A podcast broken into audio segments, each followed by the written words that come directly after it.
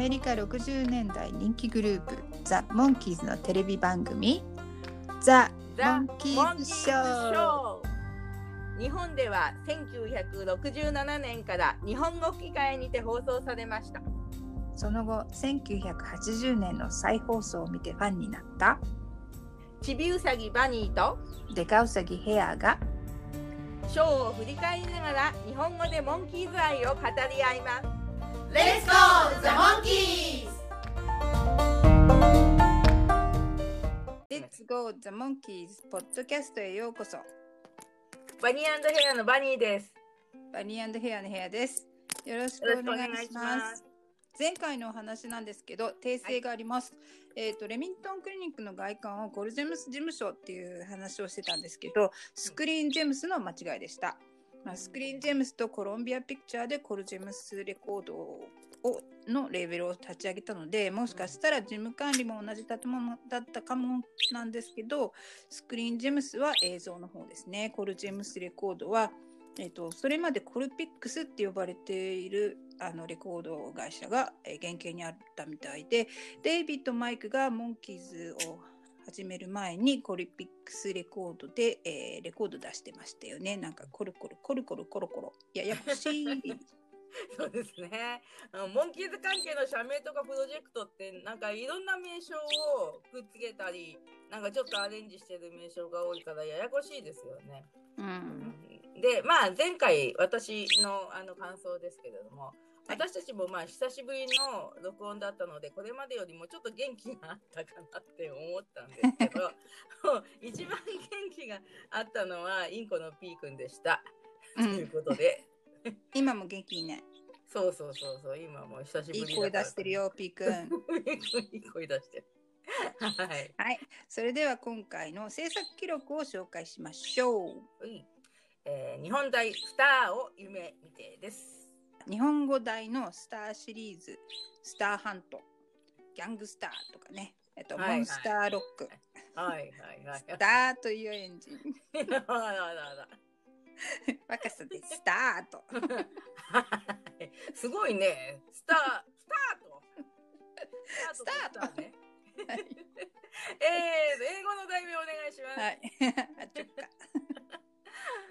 えー、The Audition ってカッコ付けで Find the Monkeys なんですけど、うん、えっ、ー、と、場所によっては Find the Monkeys の方が先に来て、カッコ付けでザ・オーディションっていう表記になってるのもあるようなんですけども、うん、えー、私たちの方はブルーレイの、えー、表記に合わせてるので、えー、ザ・オーディションの方を先に持ってきてます。はい、で、オーディション、うん、モンキーズを見つけ出せ、どちらもいいタイトルだと思います。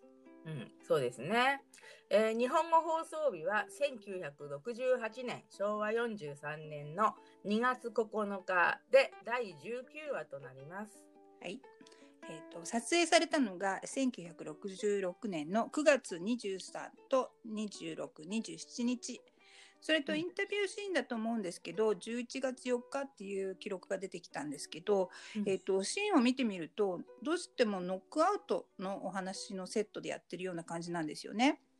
でノックアウトの、えー、撮影をされたのが、えー、12月初めになってるんで、うん、えーとこのインタビューで話してるのが若者の暴動っていうのがあったんですけどそれが11月12日の出来事なんですね。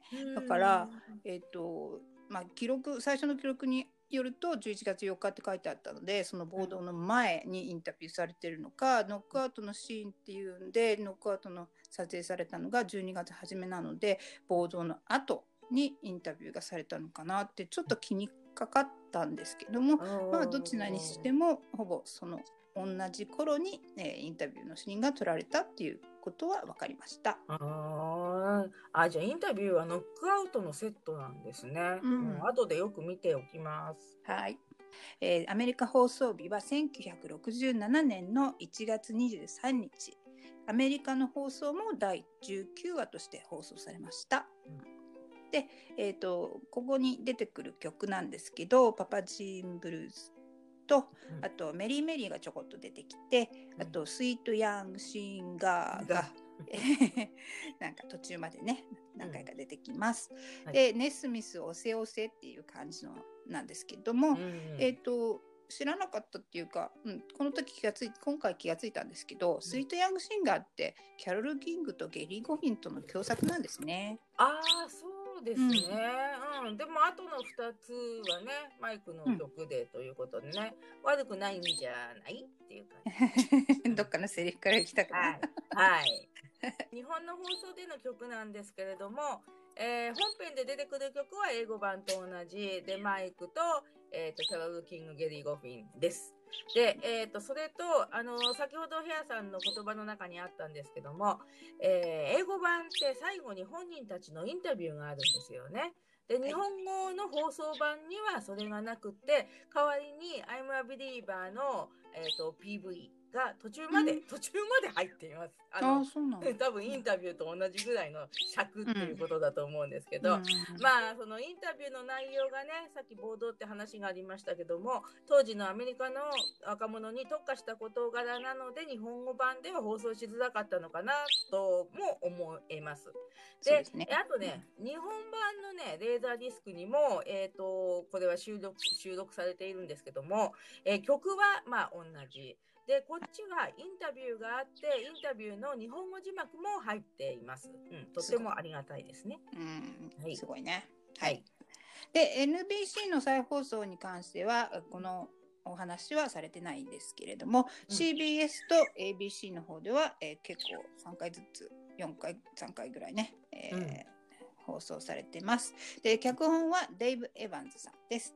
えー演出の方がリチャード・ニューニスさんという方で、うんえー実はね調べて分かったんですけどこの方はモンキーズショーの演出が初めてなんですけども、うんえー、と悲しいことに撮影を終えて1週間ぐらい経って39歳の若さで、えー、がんで亡くなられたそうなんですね。もうせめて放送を見られたらよかったのにと思ったんですけどね。そうですね。えうんー、がんで1週間後っていうのも、まあ、お若い方かな、うんうんそんなにお若くしてっていうのは、本当に残念でしたね。はい。で、えーゼルチポッドキャストで参考にしているエピソードは、えー今回エピソード75を参考にしています。よかったら聞いてみてください。はいでこの回にですね、マイケル・リンチさんという方のハベル・ベンソン・オールスターズというパロディ作品を紹介してるんですね。えー本人のインタビューもあるんですけども、このマイケルさんという方が一人で全てのパートを演奏してよくできた、えー作品なんですね。おー。あのヘアさんからね紹介してもらって一回聞いたんですけど、まあ、うん。一人で全てのパート演奏っていうのももちろん素晴らしいんですけどまずその発想が面白いですね。ハベル・ベンソン・オールスターズっていうのがね。はい、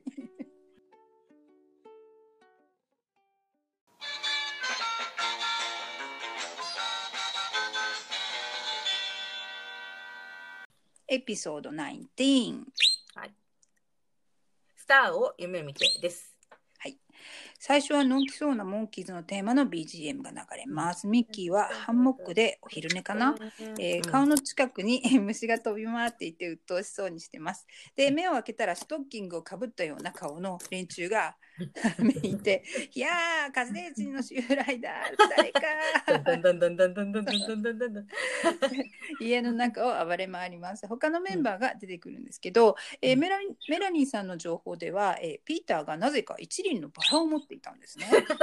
うんメラニーさんは よくご覧になってますよね、本当に、ね。すごい。ねえ。なんでまたこのは動きが激しい時の BGM これ好きなんですよね、本当に ね。ねはい。ストッキングで顔が誰だかうんわからないんですけれども、スタンドインの方たちがこの4人で、うんえーセリフのある役がの方がリック・クレインさんそしてジョン・ロンドンさんとデビッド・パールさんデビッド・プライスさんがこの4人を演じてます。うーん、じゃあスタンドインの4人の方々が全部出てるんですね。はいで、えっ、と、このグループの、えー英語の正式名は The Four Martians。だから4人なんですね。うん。そうですで、そのマーシャンズのその1の声は、相川金也さんが言ってますけれども、あの、喋り方がちょっと火星人的なのかなって思います。前回もね機械の声とかやってたからね。ああそうですよね。いろんな声やってるよね。ね、でデイビーに「頭冷やせよ。またマーシャンズの連中だよ」と言われるミッキーなんですけど、うん。寝起きにこんな顔を見たら誰でもぶったまげますよね。ぶったまげでね。でえメラニーさんの元の台本っていう情報が入ってて、えーええ。その情報ではマーシャンズがミッキーをくすぐってる起こすっていう台本だったそうです。変な顔の人たちにくすぐって起こされるのはもっと恐ろしいですけど、ね、怖すぎる。怖すぎるよ本当に。そう。でここでえーマイクが「いやしばらくだなどうしたんだい?」って言うんですけど英語では「Hi what's up babe? What's happening?」って言うんですけどこのうん。マイクはね「babe」っていう言葉をよく使うのに、えーちょっと気になりましたね、えーまあ、よくある言い方なんでしょうけど、うんそうなんだ。マイクのアドリブでしょうかね、うん、なんか口癖口癖なのかなとも思いましたけどね、うんニュージーランドではよく聞く言葉では「えー、いや、よ、メイト」とかって言って「メイト」っていう言葉をよく使うんですけどね。うん、そんな感じかなと思います。はいで、えーマーシャンズはギターのコードを借りに来たらしいです。で、うんハベル・ベンソンというテレビのプロデューサーが、えー新番組に出るグループサウンズを探していて、オーディションの連絡が来たと言います。うん。で、モンキーズも来たかっていうふうにね、マーシャンズに、ピーターは、ああ、もちろん来たよって思わず見栄を張っちゃうんですね。素早いねうん。この時のピーターのシャツが、えーちょっと気がついたんですけど、前回デイビーが着てて、はしご登る時に腰が見合っちゃってやつあったけど、それかなと思って見たら同じシャツでした。まあ、撮影が1ヶ月半違うので、ピーターの方が、こん今回の方が先に撮影するしてるので、ピーターの方が先に来てますけどね。そっか。同じシャツ着ててもなんか私は覚えてなくて顔ばっかり見てんのかな、本当に。ね、私もそう思って、うん、でうんまあ、いろいろ調べてみたら、デイビーの着ている青いスウェードっぽい半袖のシャツも、うん。ミッキーがスターハントとか、あうんとファッションの話の時に着てたのね。ううーん。そう、なんか衣装をこう着回ししてるっていうのも、なんかうん仲良し貧乏バンド感が出てるかなっていうのを、そうですね。うん、思いました。お話に戻って、えーとは後の3人も「もちろん」とか「当たり前さ」うん。とかって目を張り通して、うん。え マーシャンズが「そっかそっか」うんじゃあオーディションで会おうや。このキンキンのね「そっかそっか」が ね頭に残ってました。そっかそっか。うんうんうん。あの、私はね、最初のね、ようみんな、なんか口がこう、そうそうようみんな。ストッキングでね開かない感じ出してる。それそれが頭の中に残ってたかな。うんはいということで、そんでマーシャンズが去って、で、えっ、と、急いでモンキーズ宛ての郵便物を探しますけれども、請求書ばっかりで、その通知がないっていうことですね。うんでピーターが「なんで僕たち呼んでくれないんだろう?」って言うとマイクが「人間じゃなくて猿だと思ってるんじゃないかな?」って言うんですけど これ日本語のみなんですけどね猿ネタが入ってます。うんで、今度は、えっ、と、ザ・スパイズっていうのが出てくるんですけど、まあ、黒ずくめでね、こう、隠れ隠れスパイだから現れてきて、で、中にギターが入ってないようなギターケースを持っているっていうのが面白いところ。うまいね。はい。で、えっ、と、英語の正式名が、ザ・フォーディン・エージェンツ。うんエージェンツ。うんうんで、まあ、アメリカ人じゃないスパイみたいな設定の名前ですかね。そうだね。うんうん でこのスパイズはセリフのある方がビル・キャロウェイさんっていうんですけど、えーうんその他の2人はちょっと、えー記録が見つからなかったんですけどこのビル・キャロウェイさんは、えーモンキーズショーのオーディションでスクリーンテストまで残った方だったんですね。で組み合わせを変えてシーンのテスト映像がネットで見えるのでよよろしくよかったら見てください。はいでビルさんは後に声優としても活躍されたそうですよ。うーんまあね、後でスクリーンテストも見てみようって思いますね。えーさすがオーディションに最後まで残っただけあって、声でなだけでなくて、お顔もなんかハンサムな感じがします。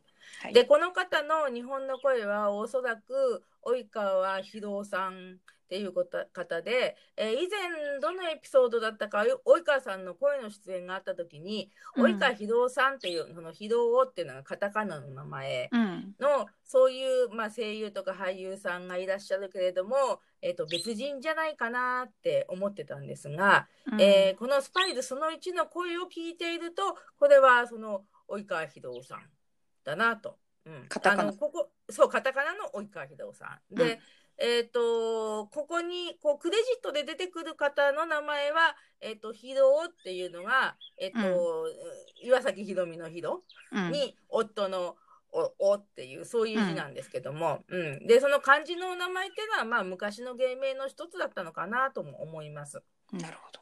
はい。すごい。まあ、この及川さんには悪いんですけどね、ビル・キャロウェイさんってすごい渋いいい声なんですけど、うん。この及川さんはなんだか田舎の親父風の。売り出すチャンスだからなみたいな。なんかつい吹き出してしまったんですけど、うん。通知が来たか？と聞くスパイスが いて、うん。で慌てて請求書の束をパッて隠してうんうん英語では郵便が遅れてるっていう言い訳をするんですけど、うん。えー日本語では最低でへんてこなグループだけ集めてんじゃないの？とちょっとうんプチ嫌味みたいな感じ はい、そうですね。うん。ね。でスパイスも手紙をバーって見せびらかして売り出すチャンスとかって言いながらその後こそこそ退散していくんですよね。はい。でスパイだけあってちょっとライバルの様子を偵察に来たのかなっていう感じです そうねかもしれない。はい。で、そこへ、よほほーと、よほほーかな。と、キッチンの窓の外から覗くグリーンジャイアンツが登場します。で、えーっと、この当時は、あの、グリーンジャイアント、うん、英語では最初にジョリーがつくんだね。ジョリー・グリーンジャイアント。はい。っていうのの食品は多分日本では全く出回ってなくって、えー最初この人たちを見てもん？っていう感じだったんですけど何年も経ってからスーパーに徐々にそのグリーンジャイアントのねえー、と商品がね輸入されたものが並ぶようになってでうん。テレビからまた CM が流れた時に、うわーっていうふうに 自分で思いました。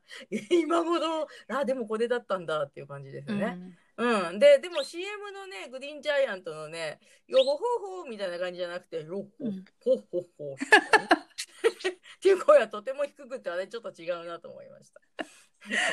でウィキペディアで調べてみたら日本では1998年から2013年の15年間販売されててるんですね。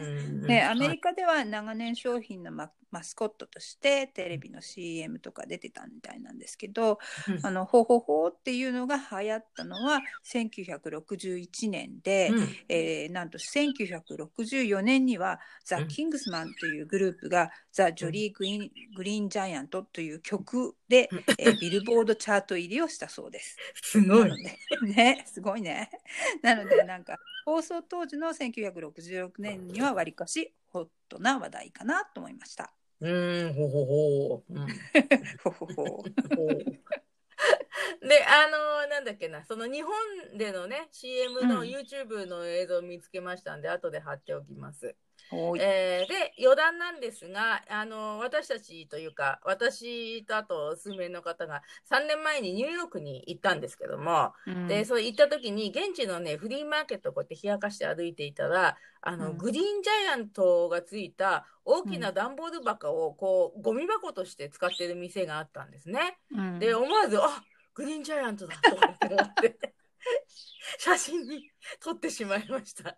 まあこの写真も Facebook に披露したいと思います。であのーグリーンジャイアントのその1の声はまあ良い声で有名な浦野光さんでモンキーズでは、えー、とゴーゴーピーターのロニーやチンチン電車が走りますのシグマンの声をやっています。おーはいお。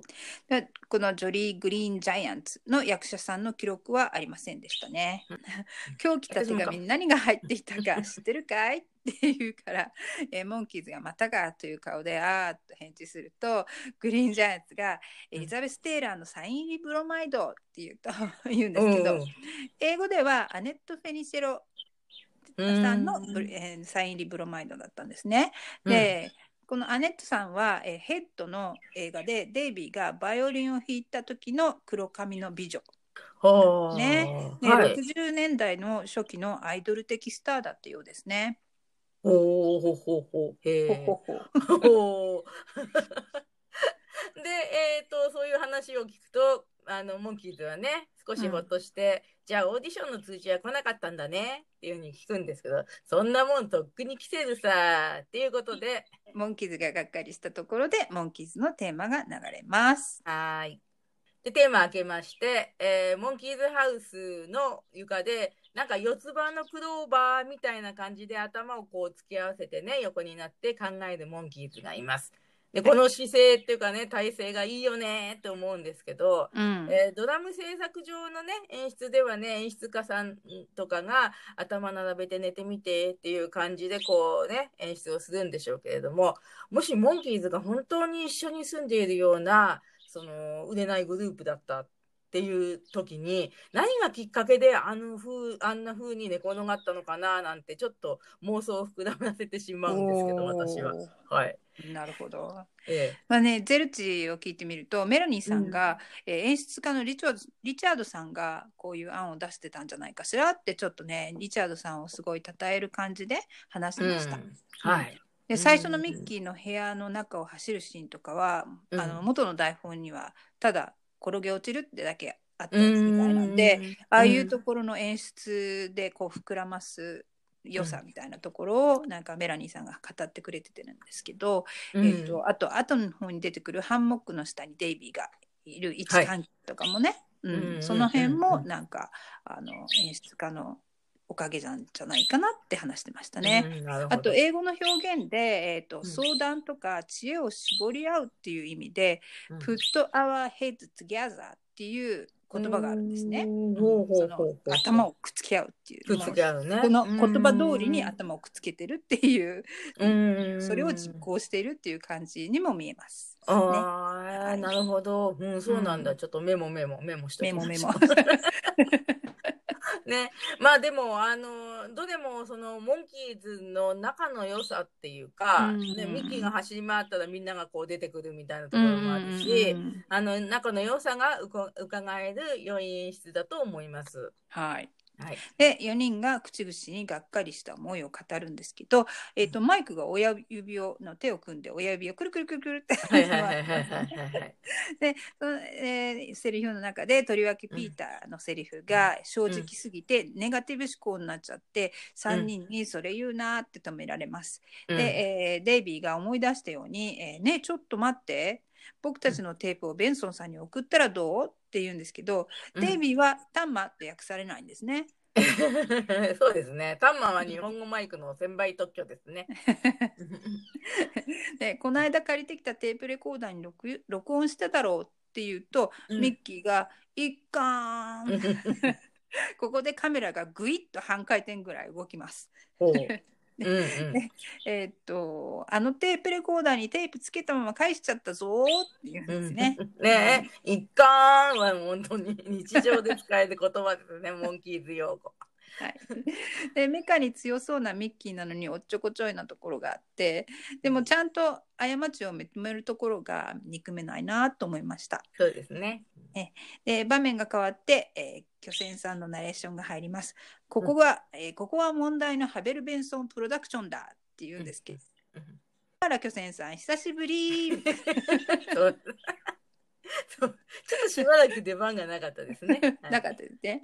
でここでマッサージを受けながら電話中の大物プロデューサーベンソン役をやってる方は、えーカール・バレンタインさんという方で、すごいいい味出してる役者さんだなと思います。うん。うんえーこのカールさんはプリンセスのお話でリッツスワンクホテルのオーナーになった、えー方で、えーあとその後デイビーのおじいさんの話の時にイギリスに行くっていう役を演じた、うん。セール・カボットさんの実際のあの実生活では旦那様だったんですっていう奥さんってお感じですね。お、ええご夫婦でモンキーズショーのゲストって素晴らしいですね。ね。うん。ね。ハベル・ベンソンさんの声は、えー大宮定治さんという方で俳優としても声優としても、まあ、脇役で活躍された方で、えー特に特撮ヒーロー番組の悪役の声もたくさん演じられてたみたいです。うん。えーなんとかドルでみたいなやつかな。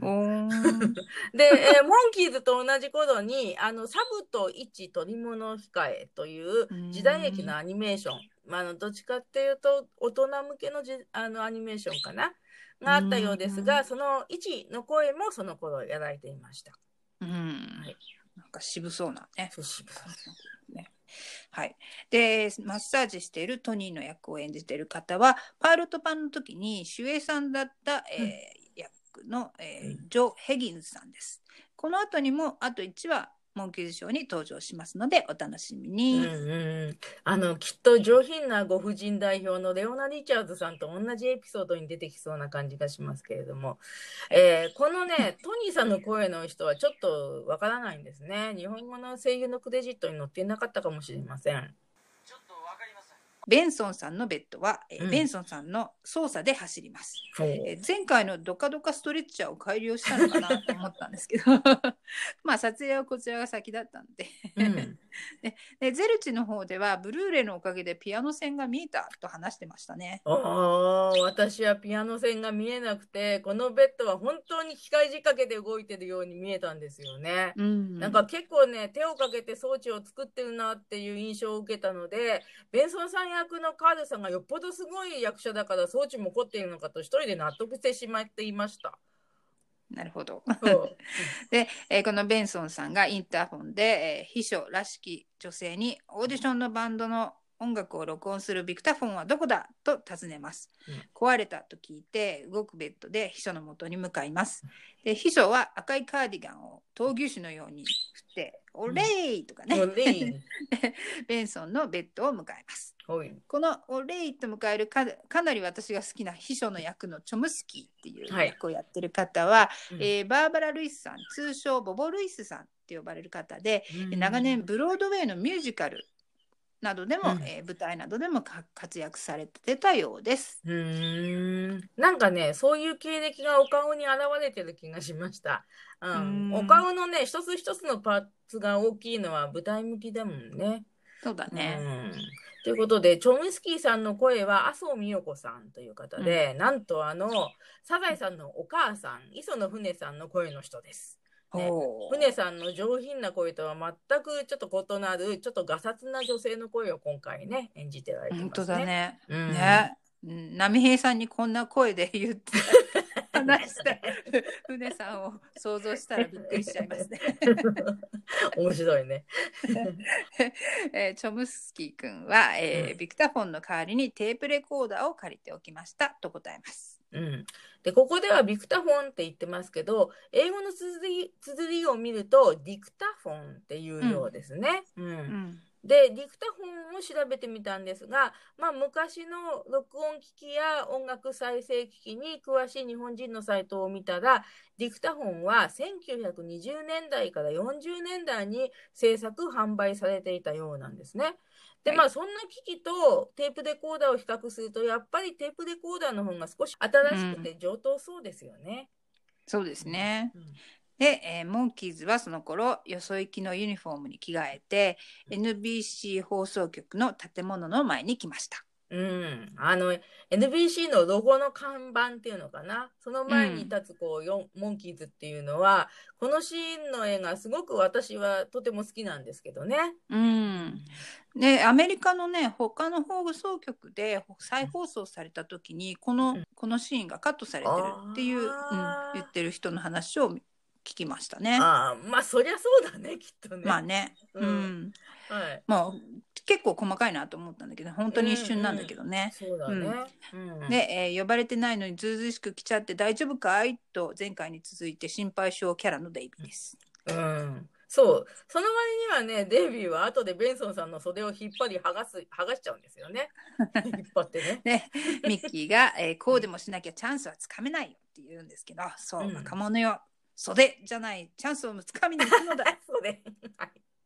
うん でベンソン事務所のの方では、えーうん。借りたでテープレコーダーの前にベンソンさんとチョムスキーさんがいて録音操作をしようとしてテープを再生してしまいます、うん。するとモンキーズが録音したメリーメリーが流れます、うん。でベンソンさんは、えーその演奏に驚きこういうグループを探してたんだ。このグループを早く呼べと命令します。うん、でもまあチョムスキーさんはテープは借りたテープレコーダーについていたのでどこの誰だか分かりませんみたいなことを言うんですけど、まあねテープレコーダーを貸した人が知ってるんじゃない？とかって思っちゃうんだけど まあそれはいいや。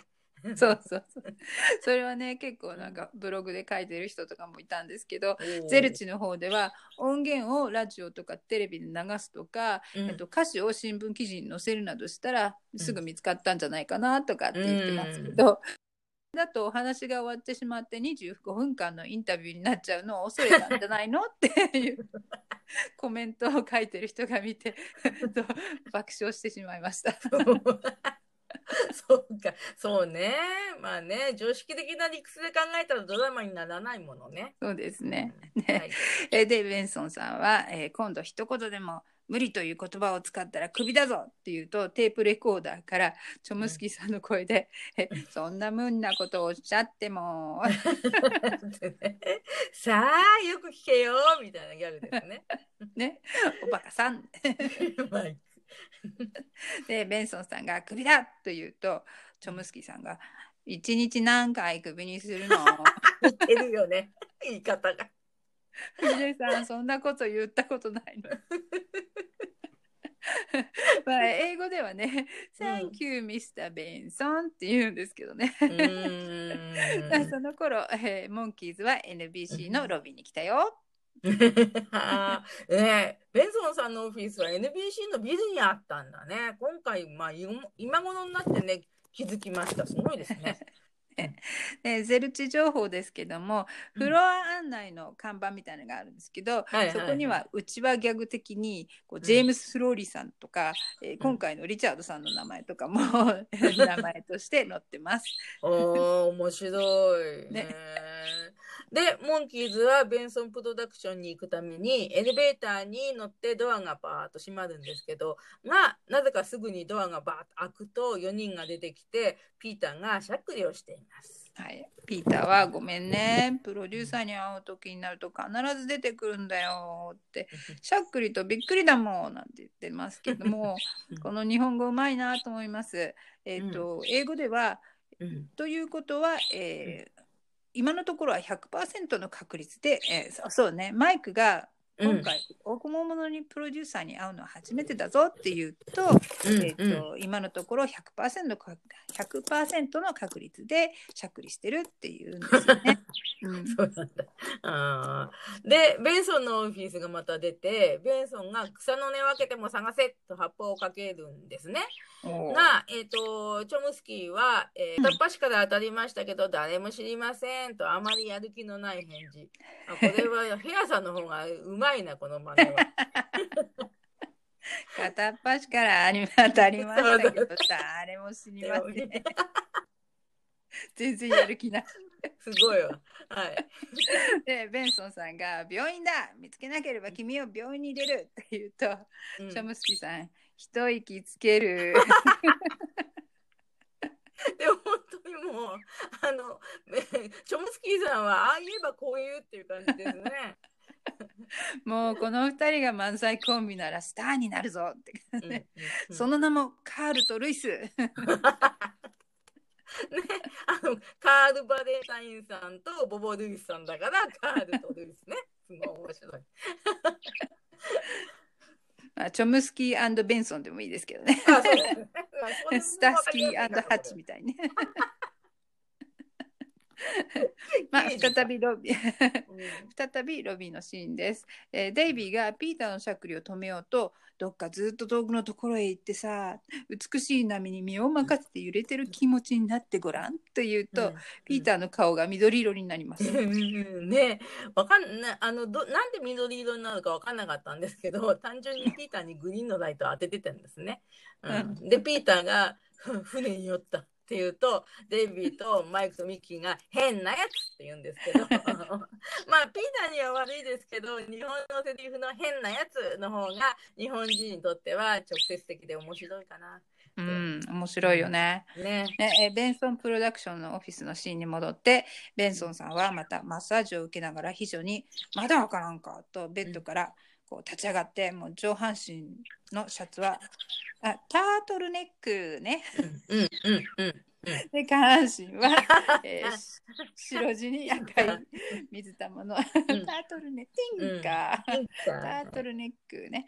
で下半身は白地に赤い水玉のデカパン。でかパン。ね、ヴィンセント・バンゴッホ・ゴッホで服を剥がされたリレタス水太りさんじゃなくて、レレスター・クラブトリーさんと同じパンツですね。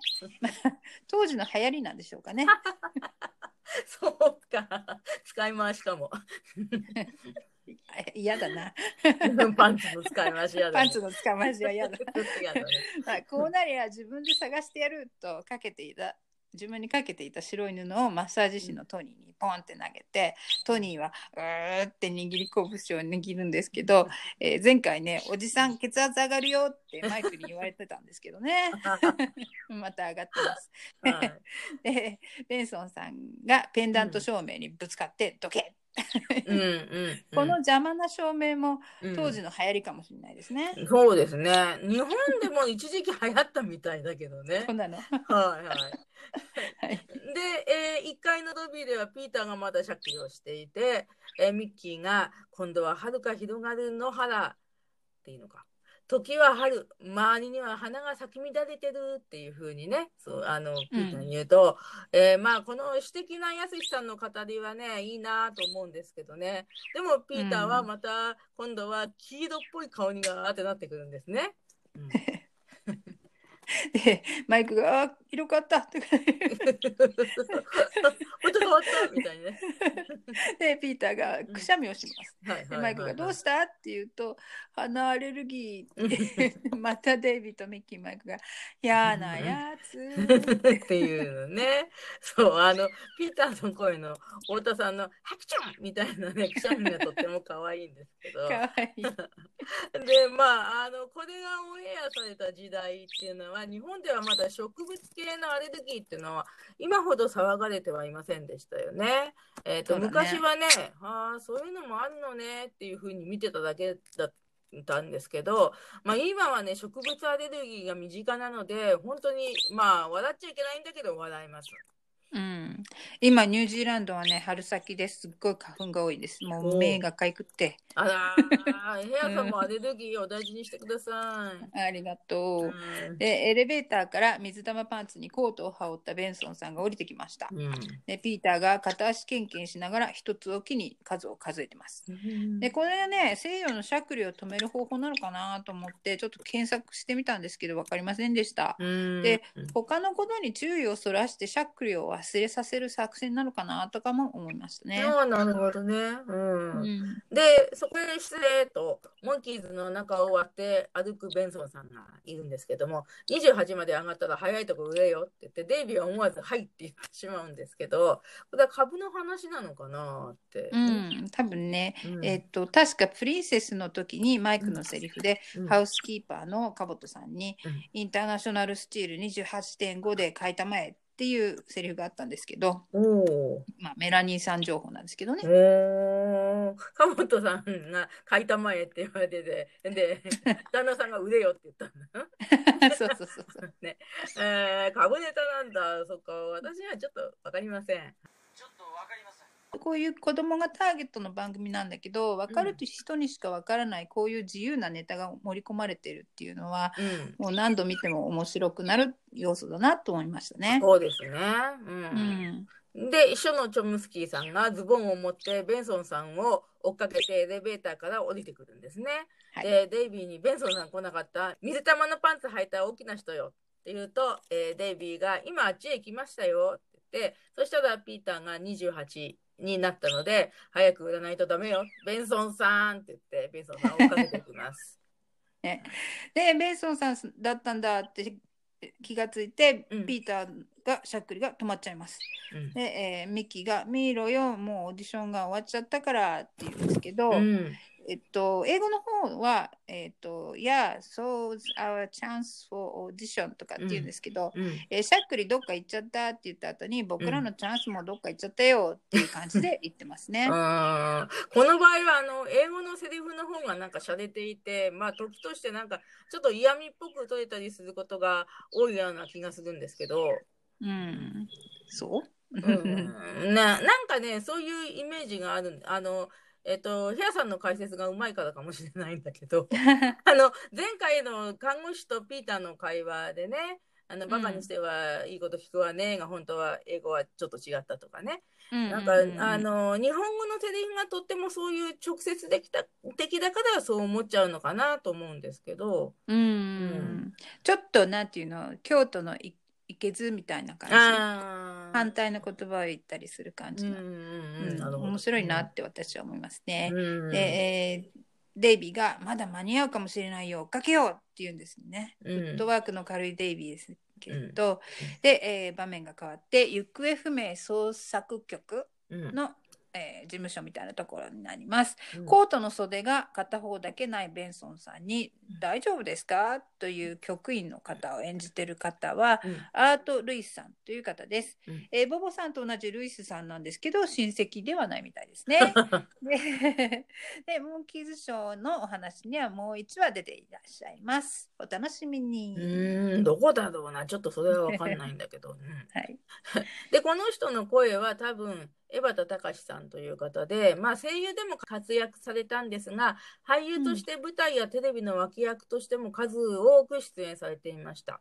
で、声優では、サンバカ大賞の一人の頭もじゃもじゃのラリーの声も当てていたということです。でね、えっ、と、Facebook に江端さんの写真を載せようと思うんですけど、名前は聞いたことなくても、あ、この人知ってるっていう、お顔は割と有名だと思います。はい。どこかで見たようなそう、どこかで見たようなって感じですね。で、えーベンソンさんが「どうってことないさ子供が袖を引っ張るから思いっきり蹴飛ばしてやったきっとサインが欲しかったんだ 何を差し置いてもこのグループを探し出してくれよ 子供がね。そう。で、もう大船に乗ったつもりでどうぞ探すのが商売でしてね、手がかりを伺いましょう。えーと、その前にあれがないとダメだな。え、え、えで始まる。いや、ペ、ペかなとかって言うんですね。鉛筆とかペンという言葉すら見つけられないのね 大丈夫ですか？ってうんこの方のセリフを借りて でベンソンさん一体何を探してる？と聞くとうん。鉛筆かペンですよ。急に消えることありますかね？どうするって、そのどうするっていうのが好きなんですけど。なかなかお茶目ですよねそう。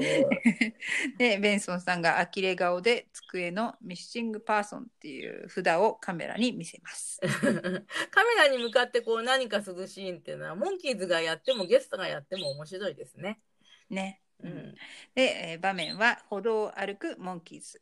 デイビーがもうすぐで捕まえられたのになって言ってて、えーベンソンさんに蹴飛ばされたのはデイビーだったんだなって思います。そう、今回そのね、ヘアさんのこの指摘で、デイビーがベンソンさんの袖を持っているのを初めてこう確認できちゃったから、もう私としてはもうすごい感激なんですよ。ね。だからこのポッドキャストの最初の方でちょっとばらしちゃったんですけどね、デイビーが。ね、袖を引っ張っちゃったとかって言って。まあ、それにしてもベンソンさんは子供が袖を引っ張ったって言って、それはちびネタですね。子供ってデイビーだったの。そうそうそう ね。ね、でミッキーがこんなことしないでみんなで事務所へ堂々と会いに行ったらどうだいとミッキーにしては直球ストレートなアイディアでうん。まあそれでも帰るせるしいいかなと思いましたね。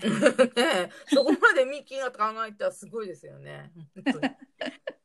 で早速ベンソンプロダクションへ行きます。うんで知り合いかなって疑ってる秘書さんに、うんえーピーターが「しゃっくり直してもらったのほら引くってやつ」って言って、うん。またしゃっくりが始まっています。うんうんうんうん。もうチョムスキーさんの「はしたない」っていう何も言わないけどそういう症状をするんですよね。うまいよね。で、あーモンキー、モンキーズはそれでプロダクションを出ていきます。で、ピピーターはまたケンケンして35、うん37って言ってね。で、自分でしゃっくりの真似しただけでもうまたしゃっくりが再発っていうのはね、悲しいですね。通りのシーンになって、うんえー植え込みに座るモンキーズうんしゃっくりピーターと 少し離れて座る3人が相談しています。うん。最後の手は急に脅かすと言って今度はカメラに向かってわっと言いますね。うんうん。えーかぶり物とか古い映画の、えー怪獣が映し出されます。うんそう。で、次にはもう立ち上がっちゃってね、でマイクとミッキーとデイビーは、えっと、カメラに背を向けて、シャックス、ピーターを3人で見ているっていう感じで、で、デイビーはカメラの方に振り向いて、カメラに向かって、まだ止りま止まりません。一生懸命やってます。って言って実況中継をしますね。いいね。うんうんで、英語は、えっ、と、悪化してきたっていう意味の He's worse than before っていう ことをほっとしちゃったのね。でそこで、えージョーニー・ジャーンズの出囃子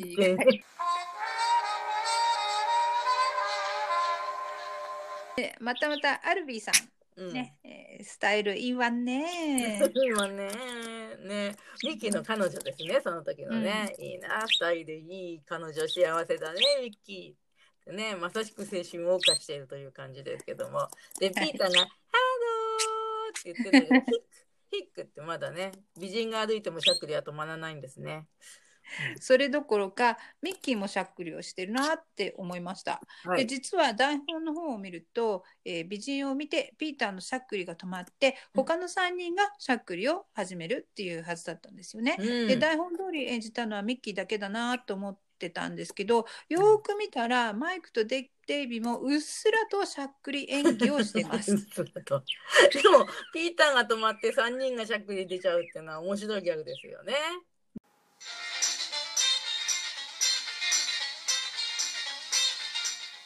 ベンソンプロダクションで今度はネイリストの人がベンソンさんの爪のお手入れをしてます。うん。お前ゴミを取るのがじゅうまいなとかって言ってますけど、えーこのネイリストさんはクレジットされていませんけど、うん。英語のセリフの方ではティルダさんという名前がついてるうん。役名のようです。うん。えっ、と映画のヘッドのねカフェのおばさま、かっこおじさま。をちょっと思い出したんですけど、はい。衣装がちょっと似てたからね。サンシャインの、えーサンシャインファクトリーの方の写真で見たら別人でした。若いんだよね、割とね。そう、うん。後ろから見るとね、占いのおばさんっぽくも見えるんですよ。うんうんうん、ファンちゃんのステージママさんね、うん。うん似てるかもしれない。はい。で、チョムスキーさんが来て、たくさん歩いて、まだモンキーズを探していたのか、いくら探しても分かりませんと、靴をベンソンさんの机の上にポンと落としたりします。で、うんモンキーズの前にパンツ姿のベンソンさんを追っかけてたからね、疲れるよね、そりゃね。そうだよね。ちゃんと捜査局に着く前に追いついてるもんね、ベンソンさんね。どう開いてくださいとか言って。そう頑張ってるよね。ベンソンさんはネイリストに爪まで一緒に取るなよ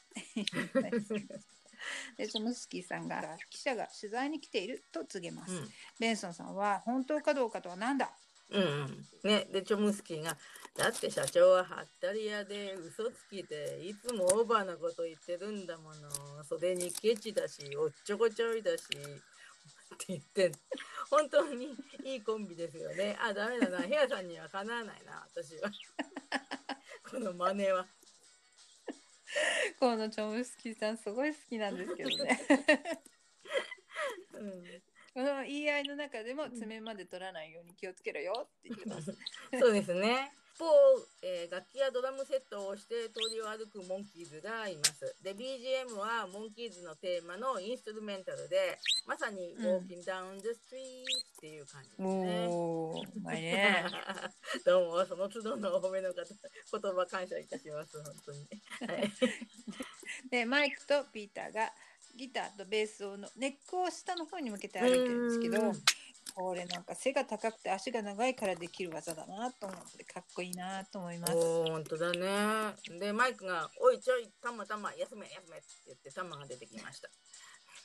千倍特許ね。ね。で、休めもついてるね、今回はね。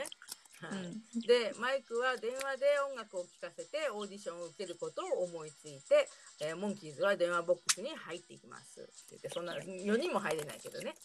うん。で、えー一方ベンソンの事務所では、うん。えー記者に囲まれてベンソンさんはまだ爪のお手入れをしています。うん。で記者の一人が、えー1億円の契約をしたいのに相手が出てこないなんてすごいとかっていう話を言ってますね。うんうんでこのリポーターの方もクレジットされてないんですけどもし貸してと思っておばお化け退治の時の最後に出てきた警官さんと見比べてみたんですけどまた空振りでした。うーん。でもこの方どこかで見たことありそうですよね。どこかで知った男。ということで。で、えー、ベンソンさんは「はったりで2億円と書いてもいいぞ」と言いまた爪まで取らないようにしろよって言うんですけどね。ね。メラニーさんのスレッドの方で、この時ネイリストさんはすぐ隣にいる記者の手を取っているってます。そんなの全然気がつかないですよねそれ。気がつかない気がつかない。そう皆さんあの映像が見られたらよく見てみてください。本当に本当にそう。うんうん、記者の手を本当にねうん、そうそうそう取ってる取ってる。言われないとわかわんない。かんないわかんない。で、えー電話ボックスでは、えーマイクがベンソンさんに電話して、はいえーマイク肩に受話器を挟んで、えーみんなでスイートヤングシンの演奏をします。うん、そうそう。で でもね受話器のねあの送話口話すところが下向いちゃってるから、本当に聞こえてるかどうかわかんないんだけどと思って。振動で伝わるの振動か声。で震え震え でデイビーがマイクに向かって変顔するんですよ。これもね初めて気がついたんだけど。はい。そうだね。マイクが受話器に「もしもしえもしもしベンソンさん」と聞くとうん。相手がハベルではなくうん。ジム・ベンソンさんだったんですね。で英語ではバブソン事務所って言ってますけどね。惜しいね。惜しいですね、うん。同じ名字だけど全然違う一般市民に曲を聴かせちゃったっていう日本の設定も面白いですね。うん、で、うん。マイクは電話口でジムさんに「どうもすいませんでした」って謝ってミッキーは ドラムを叩いて突っ伏して「あもうダメだ」っていう、はい。そういう感じです。はい 今度はデイビーが電話をかける。うんマイクと交代しようとするが、えー受話器の線が絡まっちゃって真面目にやれよってこの源太郎さんのね 真面目にやれよ好きなんですよね。そうですね。で、うんデビーがかけた電話はちゃんとベンソンさんのオフィスにかかるんですけどもベンソンさんがきっとニューヨーク事務所のバイロン・ジョーンズだどうしたジョーンズ？早く話せと言いながら受話器を置いてタオルにこう包んじゃうんですよね。で、うんネイリストはもう誰の手もああの取ってなくて話してるんですけど相変わらず爪まで取らないようにしろよってずっと言ってるんですけどベンソンさん。うんうんなんかのギャグかもしれないけどちょっとつかめませんでしたね。何度も言うで、からね。えーそう。うん。電話ボックスの方では、うん。電話を早く使いたそうな、うん。がたいのいい眼鏡をかけた男がそわそわとせかしてるんですけど、シーッと言われてしまうん。言わ言われてしまいます。うん。でデイビーが受話器を口に加えて、えーマイクが受話器に受話器に鼻をぶつけたりしながら、スイートヤングシンガーを歌います。うん。でそうすると交換の女性が50円入れてくださいって言ってでマイクとミッキーとデイビーは小銭がなくてまあ大銭もなさそうなんですけどで ピーターのブーツにいざっていう時のためかなねへそくりって言ってるけど貼り付けてる小銭を使います。はいまあ、昔必ず10円玉を財布のどこかに潜めてた気がしますね。うんそのうちテレカになって今では公衆電話すらなくなっちゃいましたうね。ーんそうですねまあちょっとは残ってるみたいだけどね。うん。あ本当？そうそうそうそう。なんかいざっていう時のためにかどうかわかんないけど、うん。でまあ小学校の時にはあの親にいざとなったら電話しなさいっていう意味で30円ぐらい学校に内緒で持たされてたような記憶があるんですけど、へ 心配性なんだね。ーであとまあ念のためになんですが今でも私はテレカを一応持ってるんですけどでももうね妹にこの間時期が飛んじゃってるよとかって言われてました。でデイビーがうんベンソンさんに「今のどうでした?」って聞くんですけど返事がないので交換さんに話をします。うん、で「どうなさいました?」っていう交換さんの声なんですが、えー、と日本語のクレジットからすると池田和歌子さんっていう方かなと思います。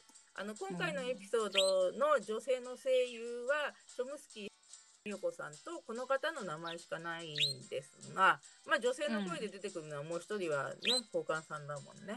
うん、そうだね。はいデイビーがベンソンさんに切られたからどうしたらいいかと聞くと、えー交換さんが「電話でキスなんかどう?」って言うと デイビーが「あなたは生かしなかったね」と言いながら電話待ちの男に譲ります。はい。電話でキスもう割りかしな方っていうのもよくわかんないかったんですけどね。でファンとしてはでもそういうふうにわかんないこと言われても苦笑いするしかないかなと思ってあのずっと前何かこう普通にねあの誰か友達かなんかと会話してて、なんとなくなんか「あ割りかしな方ね」って言っちゃったら相手にどういう意味って聞かれて聞かれて黙っちゃったことがありました。モンキーズファン用語に登録しましょうね。はい登録しましょう。英語ではうんメランコリーベイビーできるってどこかで聞くことになるようなセリフなんですね。でえーそういや電話でキスっていう歌があったなと思って、うんちょっとウィキペディアで、うん、そうそうう、ん調べてみたら、うんえーたまげました。スリーファンキーズがカバーしてるんですよ。おースリーファンキーズは割りかしなグループ。と思ったんですけどあの、うんねえー、とヘアさんが調べてくれたことをこう元にしてちょっと考えてみたらもしかしたらスリーファンキーズを意識して日本語の台本が電話でキスを採用しているのかなとかっていうふうに私は思い込んでしまいました。うん。でその交換さん電話でキスなんかどうって言った交換さんにスリーファンキーズだった源太郎さんがまあここでスリーファンキーズがカバーしている曲のタイトルを言っちゃうなんてあなたは割りかしな方っていうふうにまあ評価っていうのかなんだかわかんないんだけどそういうことを言ってる感じなのかなって思っちゃったんですけど。読みが深いですね。いやうん。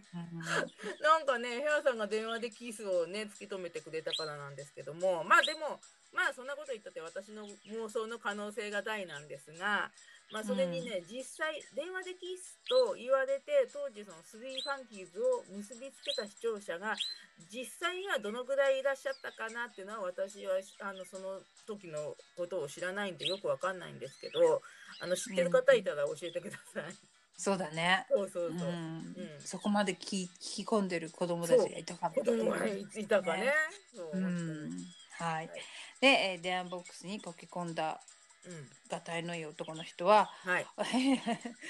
お お約束でしばらくベースを持ったピーターとこう揉み合ってなかなか入れないはいね。はい、はい、そういうシーンが入ってでボックスに入って上着を脱いだら本家スーパーマンだった。まあでも慌てすぎちゃって上着しか脱いでないからズボンはそのままだしなかなかボックスから出られないでガタガタやってるしこれが本当のパーマンだよっていう感じですよね。うまい 褒め合ってがですね バニーさんね褒め合ってどうすんだっていう感じ。いや本当うまいと思います。そうはいで場面が変わって、えーモンキーハウスのシーンになります。はい。えーみんなパジャマ姿で、えーピーターのうさぎワッペンのパジャマがいつ見ても可愛いですね。可愛いですね。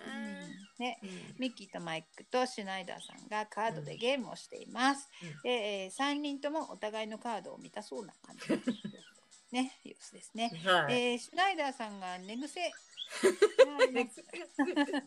そう言われてみた本当だ寝癖かと思ってでシュナイダーさんはこうやって横になってる時もねこの時のあのカードのシーンの時みたいに首をねじねじしてるから寝癖がついちゃうのかなって思ったんですけどで、うんあ寝癖があるってことは朝のパジャマタイムなのかなって言って今まで全然そうは思わなかったんですけどね。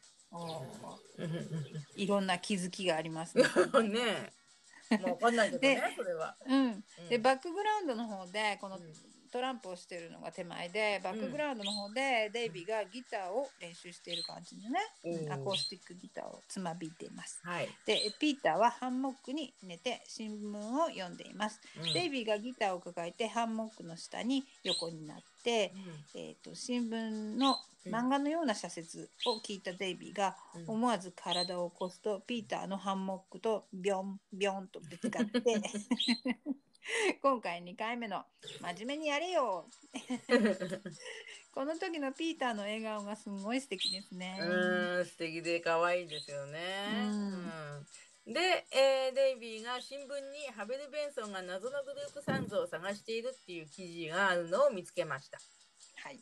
はい。でこの時もねバックグラウンドの方でピーターがギターを拾って、うん。えー近づいてきてこうん。うギターを抱えながらね、えーうん立ってるんですけどすごい自然な感じですごい素敵です。うん。で日本語のピーターがひょっとすると僕たちかもしれないよって素直でいいいいセリフなんですけどうん。英語の方では誰かわからないなら僕らがそのグループのふりをすればいいとピーターの割にはちょっとずる賢い考えを思いつきます。本当ですね。ずる賢いね。スターになるためにはなりふり構わぬピーターっていう感じがしますけどね。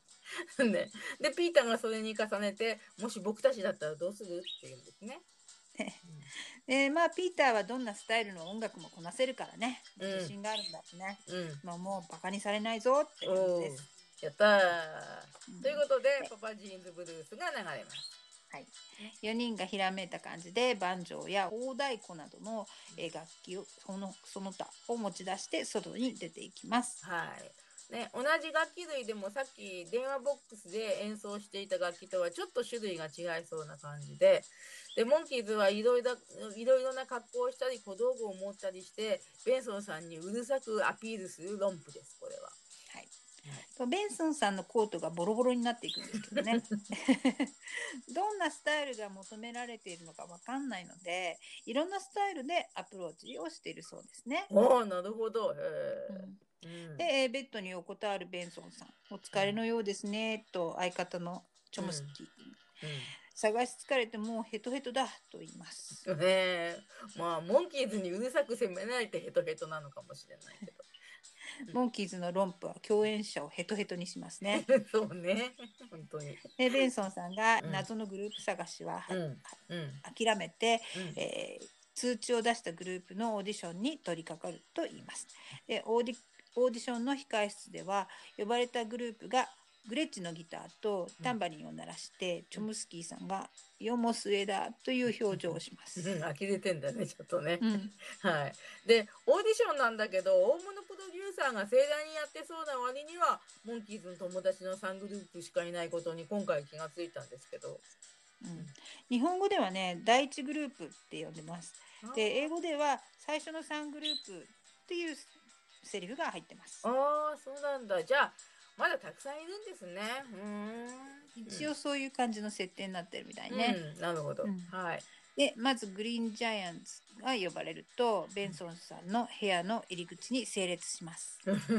このあのグリーンジャイアンツその1位の人がね一番先頭でお腹を突き出した並び方が可愛いですねこれ。かわいいね。前習えの時の戦闘さんみたいでねかわいいですね。そう先頭さんだね本当にねアメリカ人のグループサウンズなんて一番自由で絶対成立なんてしないイメージだからね。ううんん。でベンソンさんの待つオフィスに入りグリーンジャイアンツだから「よほほ」って言います。はいでベンソンさんは未練がましくまだ電話帳を見てお目当てのグループを探していたのかなってちょっと思ったりするんですけど。う んね。この「よほほー」に対してベンソンさんが挨拶抜きだって。日本語のやりとりの、日本語のいい感じのやりとりだなと思いますけど、はい。えー、とチョムスキーさんがベンソンさんの指示に従ってグリーンジャイアンツの演奏をテープレコーダーで録音しようとしてまたテープを再生します。でモンキーズショーでテープレコーダーがまともに使えることがないって 誰かのブログブログを読んでなんか笑っちゃったんですけどね。その通りですよね。あとね、爆破装置もなかなか言うことを聞いてくれないですね。そうだね、うん。えーメリーメリーがテープレコーダーから流れるとグリーンジャイアンツがこれはモンキーズで海辺の小屋に住んでると教えてくれます。でベンソンさんが驚きます。おおね、グリーンジャイアンツは人がいいよね。うんうん。で、ベンソンさんにモンキーズの家まで教えてあげちゃったっていう感じですね。ね、で俺たちだっていい線行ってますと言っても、うんよほほーとベンソンさんに 言われてしまはってぐらかされて。ね一応挨拶したんだね。はいはい。す すぐにモンキーズの元に向かいます。うんベンソンさんの後にチョムスキーさんうんで、えーグリーンジャイアンツまで続いて部屋を出ていきます。うん。ね、モンキーズハウスのシーンに代わってデイビーがチューバのような金管楽器を変顔しながら吹いてますね。そうですね。よく見るとね、あのラッパの音が出る部分が2つある楽器なんですよね。で、まあ、ちょっと調べたら、 double bell euphonium。euphonium っていうような、うん、あのー楽器はあるんですけど、それは、うんあのチューバの仲間ですね。はい。すごい調べてくれたんですね。で前回不思議な風邪薬をくれた看護師さんがうんチューバーが好きだったから お礼に一丁やるための練習したのかな？そうね。ここで一丁やってっていう感じですよね。ねで、デイビーが吹いてるのを笑顔で見守るミッキーとピーターの顔がまたいいんですようね。ん実際にはどんな音がしてたんだろうね。うん、なんかね、あれが実際の音だと思うんですよね。あの、うん私ブラスバンドにいたんで、うん、ああいう、ああいう吹き方する人いました、中に。変な人へえ、うん、で、えーデイビーはね本当は金管楽器が吹けるんじゃないかなって思って、えーうんなんかデイビーが子供の頃にブラスバンドに所属してたっていう情報を昔どこかで見た気がしたんです。で、うんえっ、と八木誠さんが前に書いた、えー決定版モンキーズっていうのを読んだらあのデイビーはねトランペットにも興味を持ち始めて9歳の時に父の勤務する英国鉄道の、えー吹奏楽隊に、えーうんトランペット奏者者として参加したことがあるっていう、えー文章を見つけました。すごいそれを覚えてるバニさんがすごいなと思います。いやー自分の脳みそをモンキーズのためだけに使ってた時期だからねこれは。でお話に戻るとそのうち、ギターなどの楽器の音が聞こえてきます。うんでベンソンさんとチョムスキーさんを先頭に色々なドアから演奏しながらマーシャンズとスパイスとグリーンジャイアンツが入ってきます。演奏しながらね近所迷惑ですね、本当に。チャチャチャチャチャって。でベンソンさんがモンキーズに「君たちを探し回ってたんだよ」って言うとデイビーが「ほらやっぱり僕たちだったんだ」って言うんですけど、うんこれ日本語のセリフピーターが言うべきでしょ？そうだよね。みんなが言ってたんだもんね。デイビーが手柄を取っちゃった感じ。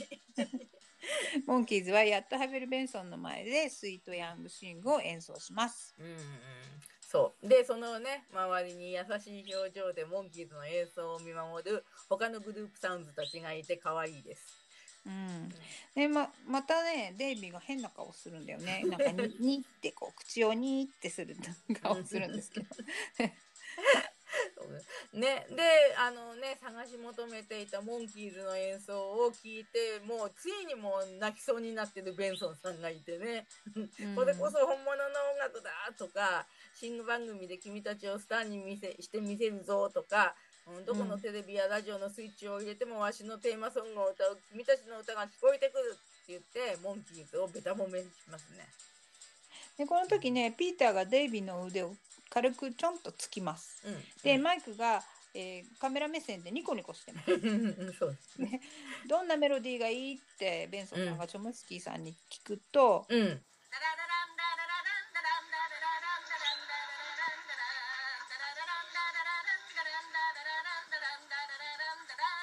あの日本語の歌もちゃんと歌ってるんですけど日本語の吹き替えの人は、でも英語版そうそう船さんがね 船さんが歌ってんだよね本当にね。でも英語版のね歌声を聞くと英語版の歌声の方がやっぱりねチャムチョムスキー・ボボさんは実力派ミュージカル俳優だと思わせるような歌い方をしています。ね、うん。えー皆さんも英語版の映像を確認してみてください。ベンソンさんがチョムスキーさんに「うん。それだ本物だ目の前に天才がいたとはな」チョムスキーアイリン・チョムスキーさんっていう本名を全部言ってるんですけどね アイリーンさんなんだ。アイリーンさんなんですよ、この役名が。うん、で チョムスキーさんが「分かりゃいいんだよ気にするな気にするな」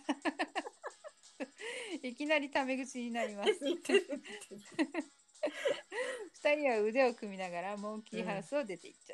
うんでがっかりしたモンキーズで、うんデイビーがピーターをドンとどっつくんですけど、さっきの倍返しですね。倍返しですね。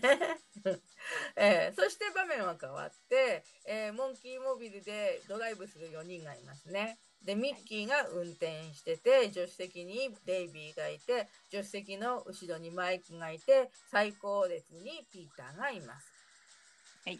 でピーターがベンソンさんに喜ばされておいて採用されなかったのがショックでこんな仕事辞めて内容にでも行こうかと思った。でも採用されたってせいぜい1ヶ月1万円くらいでしょ？と聞くが マイクは1日1万円軽楽じゃないかなと答える、うん。ピーターは1日1万！という言葉にもっとショックを受けます。本当だね。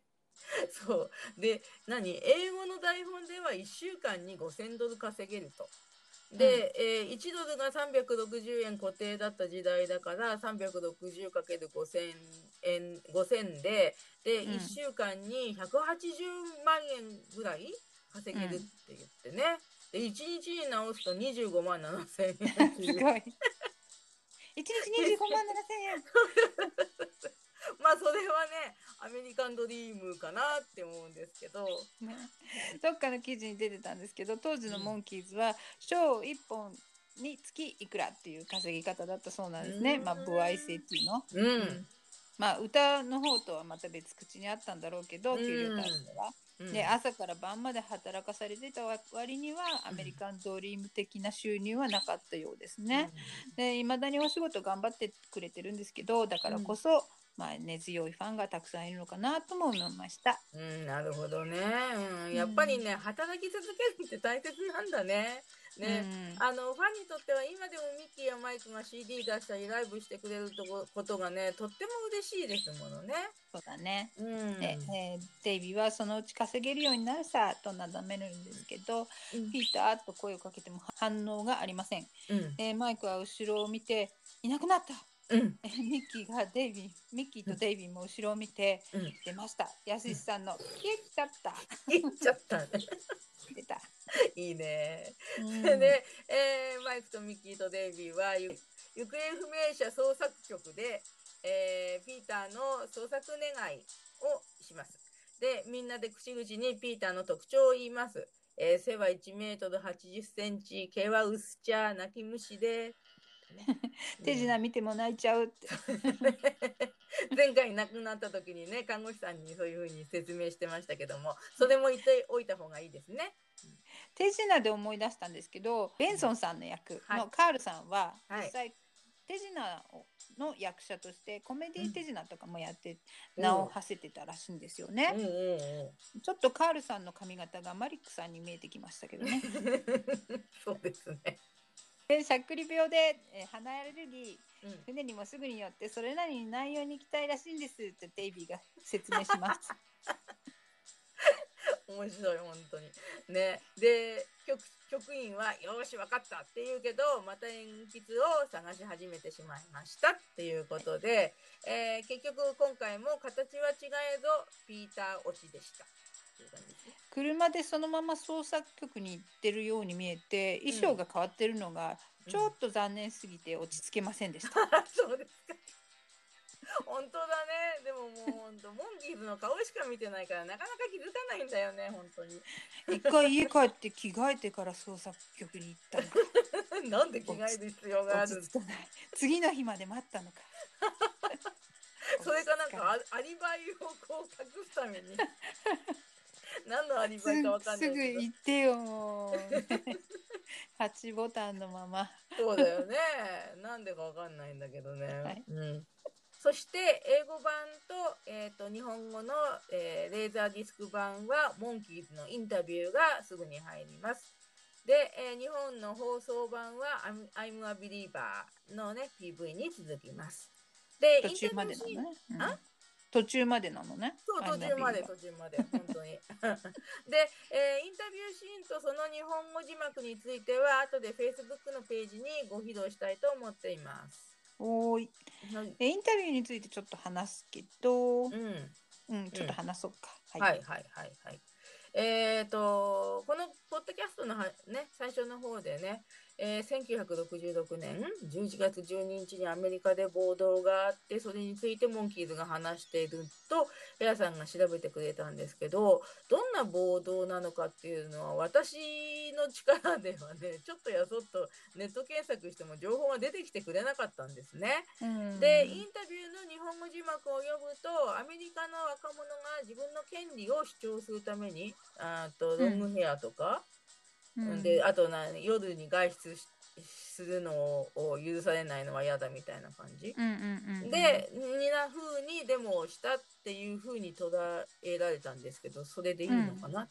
そんな感じだと思います。うん。サンサンセットストリップっていううんなんか通りがあって、はい。そういうなんか検索したらその映画の情報がいっぱい出てきちゃったんですけど、とりあえずそ。のリンクも貼っときますけど、はい。サンセットストリップっていう通り、うんハリウッドの？通り？で結構こういう若者たちの運動があったみたいがな感じです。ね。うん私もよく分かってないんですけど、うん。うん、でまあうんこ、のインタビューシーンっていうのは内容が本当当時の出来事をうん。本当にかタイムカプセル的に見せてくれるっていう感じが出てるんですけどうん。それがちょっとショーの面白さの枠を超えたすごい貴重な映像だなっていうのは伝わってきますね。はい、そうですね。うん。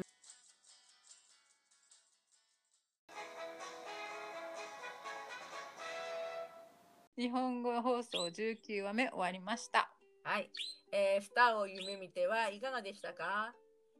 初めてこのお話を見た時スイートヤングシンガーを最後まで聞きたいのにお話が終わっちゃってもどかしいと思ったのを思い出しました。うん。あとね演出家さんのこの悲劇、うん。うん亡くなられちゃったっていうのを知った上で見るとちょっとうん。今までにない思いが湧いてきちゃったって感じですね。うん。なんかカメラ、うん、カメラワークとか、うん。ちょっとあのベッドの目線で映してたりとか、い。テープレコーダーのオープンリールのこちら側から映してるうん。カメラワークとかすごい素敵だなって感じるし、うん。まあピーターのセリフをか借りると日本語のセリフだけど借りると、うん。テレビ界の大損だとすら思います、うん。それからカールルイスさんのコンビが最高。メラニーさん情報では元の脚本では秘書さんの役はおとなしい秘書っていう設定だったようなんですよね。うんうんうん。だけどこのボボさんのねこのキャラがすごいいいなと思いました。うん。いいですよね。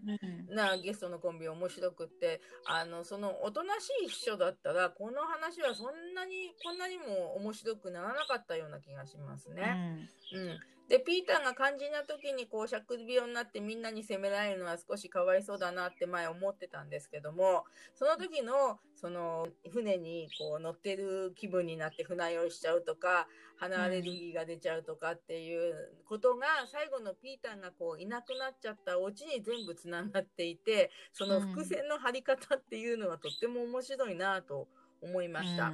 うん、でこれもまあ脚本さんとあとやっぱり演出の力かなって思ってて、うんでまあでも考えてみたらピーターは日本語版では、えー前回と続けて今回もね2回続けて行方不明になってるんですよね。うん、で次回も一緒いなくなるかもしれないですね。